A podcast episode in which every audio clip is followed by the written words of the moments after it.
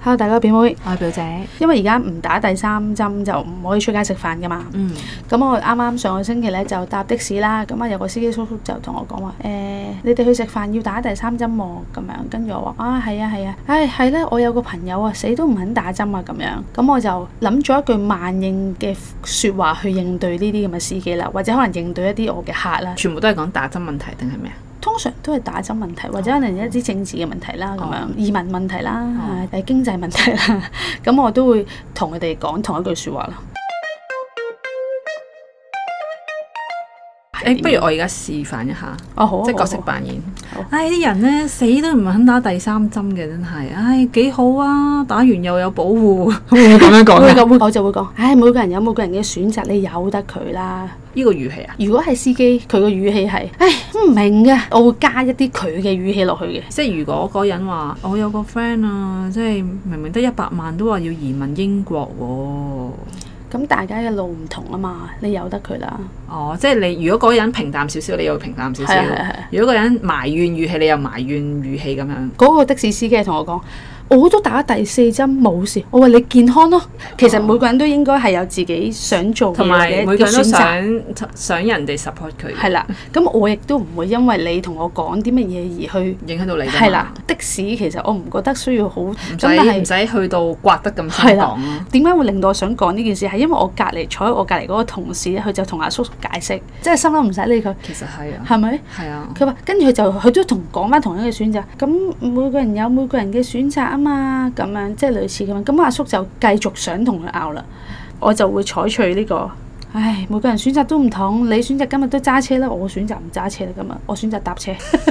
哦，好好啊呢個係，咪啊？因為係跳開咗個話題咯。係啊，跟住我個同事就不停喺度同佢糾纏呢個問題啦。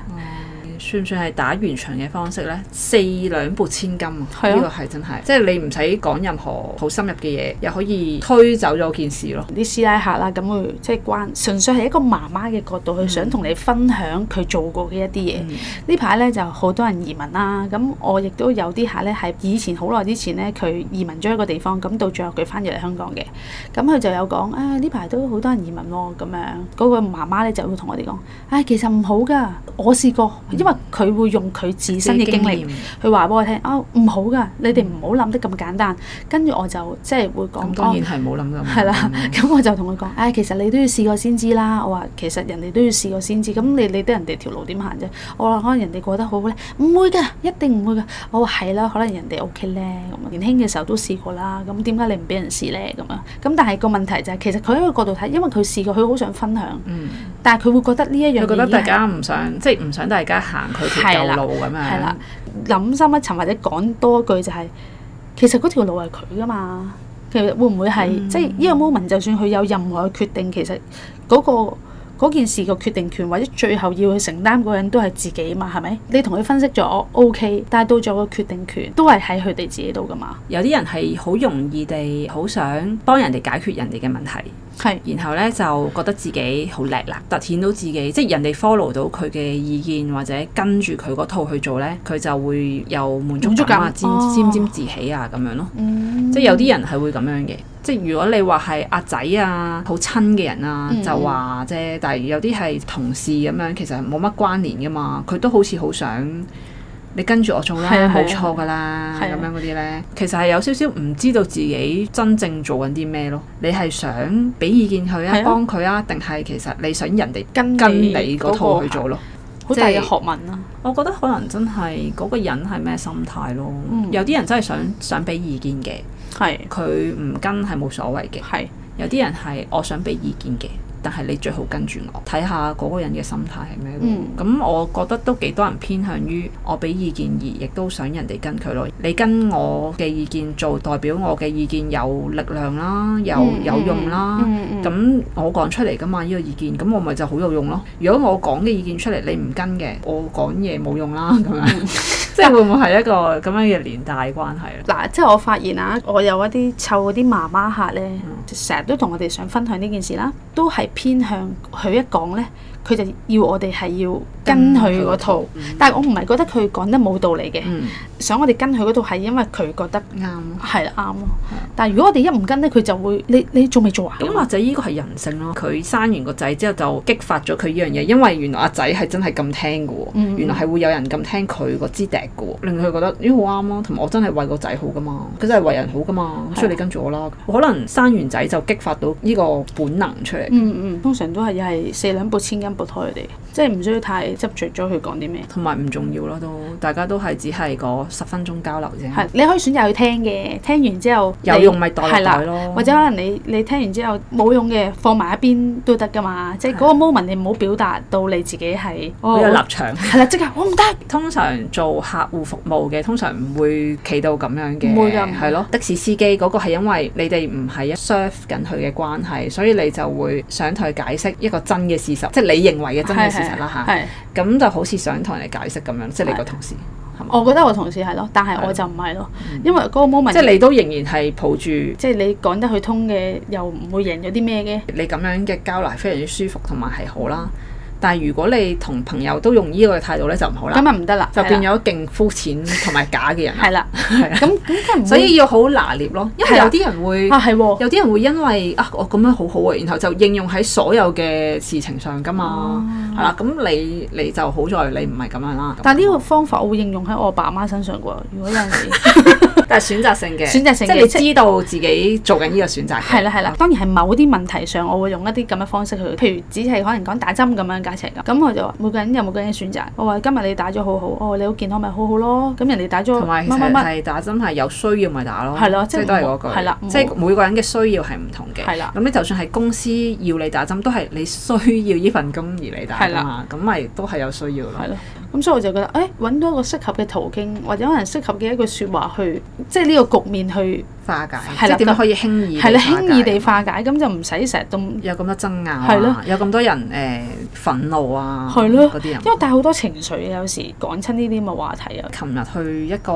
gathering 咧，咁係當中係全部都打晒針嘅，咁係我冇打針啦，同埋有一個咧都係誒、最近先打嘅啫，有一個 friend 咧就話佢同你一樣唔打針㗎，誒、但係佢啱啱堅持唔到，跟住我就有講我其實唔係堅持，嗯我係我冇需要打啫。嗯嗯係啦，即係佢唔知點解，好似打針同唔打針，好似係變咗一個，即係你要據理力爭，係要啊係啊爭取啊！即係我朋友之後有解釋話，我唔會歧視冇打針嘅人，即係佢唔係有一個意見係對於打針同唔打針好定唔好，嗯佢冇呢個意見，但係唔知點解佢都會對於唔打針嘅人係用會用堅持呢個詞語咯，同埋佢哋會用誒嗰啲人自私咯，你有冇聽過？佢覺得咁樣就係保護大家嘛，係啦打咗係針啦就係保護大家係，啦即係佢個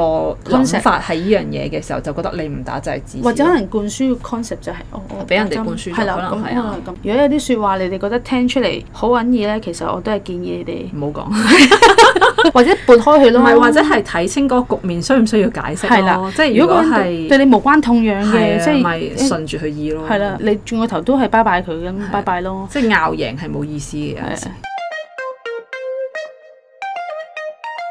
有咁多衝突啦，或者係即係大家會有咁多情緒，都係因為而家冇咗個平衡，大家都係企住自己執住嗰個位兩邊咯，嗯冇攞個平衡咯。嗯，同埋冇咗嗰種理解你嘅心態咯，而家呢個嘅就係一個失衡嘅狀態。個內心可以有一種執着，咁但係即係應對呢啲我覺得嗰個內心唔係執着，而係你內心好清楚自己嗰個位置，位置同埋嗯觀點同埋立場，點解你會咁樣做？嗯呢個係一個緊要嘅，即係如果你其實都有少少模糊，唔知點解咁樣做呢，就好容易被其他人嘅意見去左右你啦，或者人哋唔理解你、反對你或者批評你嘅時候，你就會有不滿啦，或者動搖啦咁樣。係。咁但係如果你好清楚自己嘅立場啦、觀點，點解我會選擇咁樣做嘅時候呢，你好清晰㗎，同埋你唔會有情緒喺裏面㗎係。我覺得呢個都幾有趣。其實呢個係我慢慢去摸索到翻嚟講緊呢個打針嘅問題呢，我之前可能都冇咁清晰嘅，會將我腦裡面嘅諗法啦，我就寫出嚟。當我寫咗出嚟呢，我就好似咧清晰咗成件事咁樣，同埋呢，可能寫咗出嚟呢，俾我隻眼見到呢，我好通透啊。嗯，誒成件事講呢個嗯話題，我係完全冇情緒㗎，即係唔會覺得你係話緊我啦，或者係覺得咁樣做係唔好啦，自己要搞清自己究竟係點解咁樣做咧，係非常之緊要。嗯而搞清嘅方式，我自己就用寫出嚟咯。係我個腦成日好多諗法嘅，但我係成日都唔會寫出嚟嘅。係以前都好混亂咯，同埋可能人哋講一樣嘢，我就會喺度轉，究竟哦係咪咁樣呢？嗯同埋、有啲都會質疑自己係咪咁樣呢。係，但係當我寫咗出嚟嘅時候，我就好清晰咯，我覺得你呢排講嘢再清晰咗添喎，係咪啊？係啊，口我就條越嚟好咗越係唔嘛清晰。 有個人教我㗎，就係咧佢話你開誒、呃 WhatsApp，你邀請一個人開一個 group，然後咧即刻踢走佢，嗰、個 group 咪剩翻你一個人咯。然後咧你就將你嘅諗法即刻諗到嘅即刻寫，係即係好似日記咁樣。係係但係你 OK 就唔係每晚去做咯，係你係即時當下你就可以做咯，幾好嘅方法我覺得。搭車搭巴士嘅時候，突然間好似有啲嘢諗到啦，然後咧就即刻咁樣寫，寫個問題啦，跟住寫點解啦，就好似慢慢越嚟越清晰自己嘅感受。同埋呢個方法係揾得到你自己到最後最 deep 嘅，同埋你唔使用筆寫，即係你唔使喺個巴士度攞 支筆出嚟啊！如果大家都有個腦好多諗法，或者係你知道自己想點嘅，但係咧你又唔係好清晰嘅，嗯就可以寫下，係咯試下。好啦，不如大家都 follow 我哋 IG 啊，IG 係 9f dot is not easy。今日係咁多啦，拜拜拜拜。